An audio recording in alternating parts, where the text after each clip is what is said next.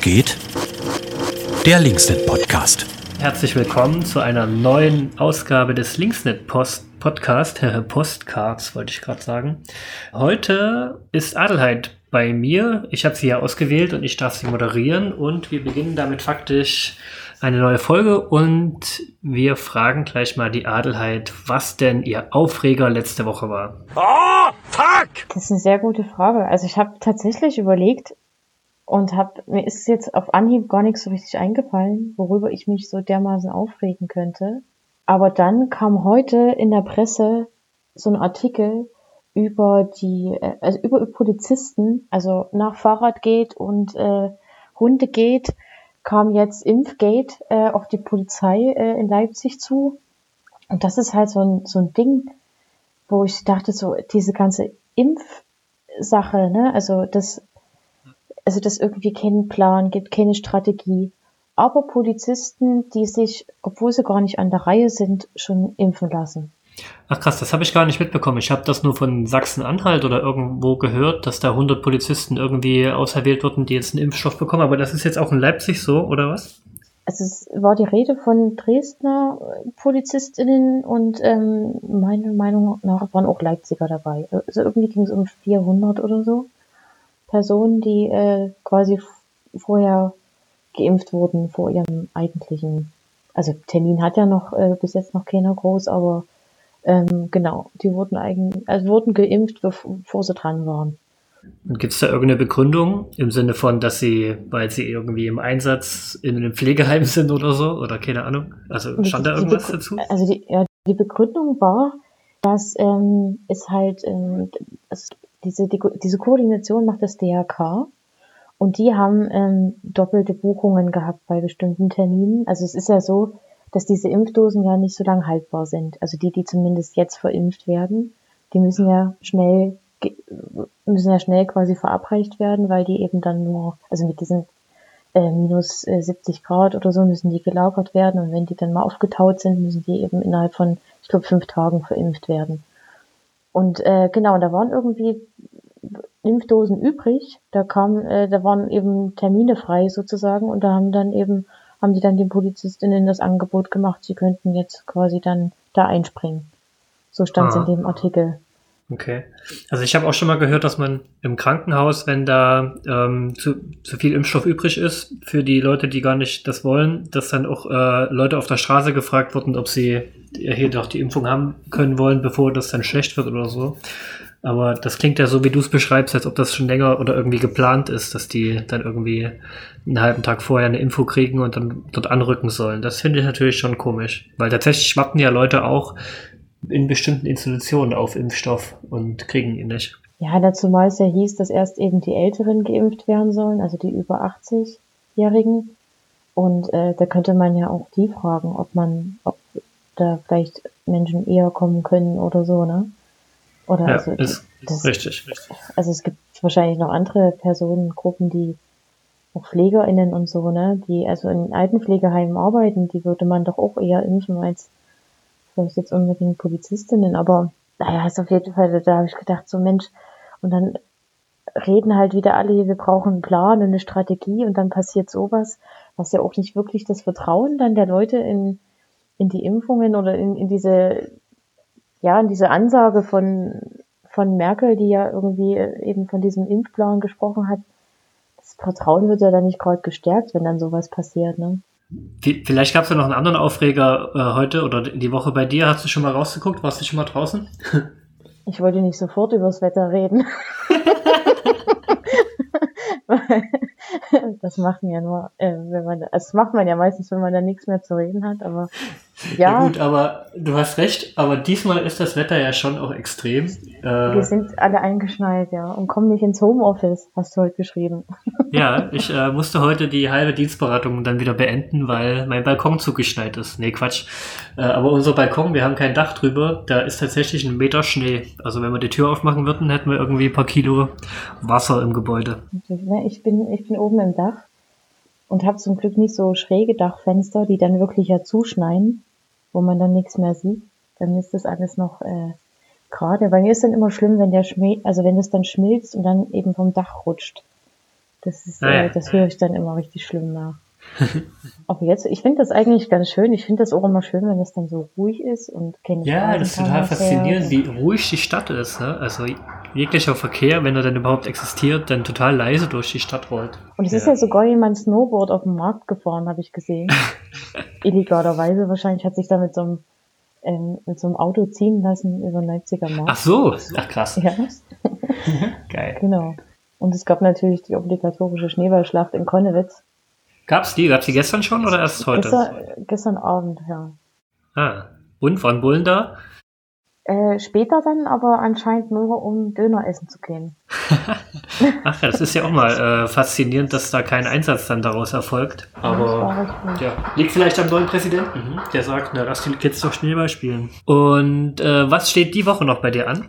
Ach, so einiges, ne? Also die AfD hat ja nun ihren Parteitag hinter sich und wir müssen ja nun auch irgendwie mal diese, diese Bundestags-, also unsere Bundestagskandidierenden wählen in der Partei und Du meinst jetzt bei dir in Westsachsen? in Westsachsen, in Leipzig ja auch. Und äh, genau, da ist so ein bisschen jetzt die Planung für die Kreiswahlversammlung. Steht jetzt an, da müssen wir heute, das müssen wir heute besprechen in unserem Kreisvorstand. Genau, und wir machen uns da ein bisschen mehr im Kopf. Also wir laden jetzt nicht 700 Leute in, den, in die Messe in Dresden ein. Ne? Das ist also unter Corona-Bedingungen ist das ja wirklich bekloppt. Ähm, wir müssen halt irgendwie gucken, dass wir das, wie wir das dann regeln mit den ganzen Hygienemaßnahmen und wer wie kommt und so. Auf jeden. Und ihr habt ja, du bist ja auch im Landesvorstand und der entscheidet ja auch, wie zum Beispiel in Leipzig die Wahlen stattfinden sollen. Da haben wir ja 1500 Mitglieder, die wir natürlich nicht alle in einen Raum einladen können. Aber ihr habt da ein geiles Konzept beschlossen. Wie funktioniert das dann in Leipzig dann? Ja, also da hat man sich ja auch viel Zeit, also wir haben uns ja insgesamt ja auch viel Zeit genommen, um das immer wieder zu diskutieren auf verschiedenen Ebenen.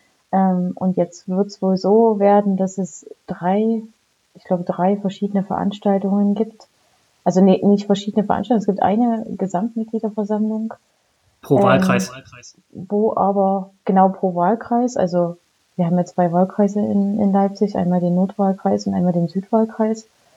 Und dann wird gewählt an verschiedenen Orten. Also das wird dann alles digital, werden die Orte wird zusammengeschalten und dann wird eben zur gleichen Zeit an verschiedenen Orten werden dann, wird dann die Kandidatin, der Kandidat gewählt. Genau.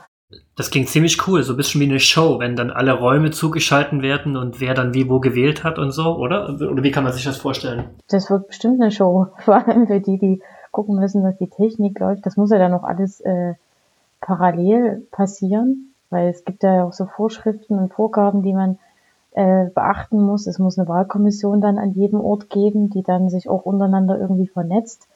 Wie genau das äh, stattfinden soll, da bin ich mir auch noch nicht, also bin ich mir auch nicht sicher. Aber genau, die müssen ja dann auch immer gleichzeitig sich dann äh, absprechen ne, über die Wahlergebnisse und wie das dann so alles, ja, also müssen ja trotzdem geheime Wahlen sein und jeder muss die Möglichkeit haben, sich auch vorzustellen und mit, äh, mit sich aufstellen lassen zu können und so und also das ist schon viel Personal, was man da braucht und halt auch die Technik, ne? Also kann man hoffen, dass dann auch die Internetverbindung alles passt. Genau, also es muss alles zeitgleich passieren. Ne? Also wenn sich Genau. einer in dem Raum A vorstellt, muss das der Raum B auch sehen und auch der Raum C muss Fragen stellen können an den Kandidaten, Kandidatinnen aus Raum A. Ja? Genau, also irgendwie so. genau.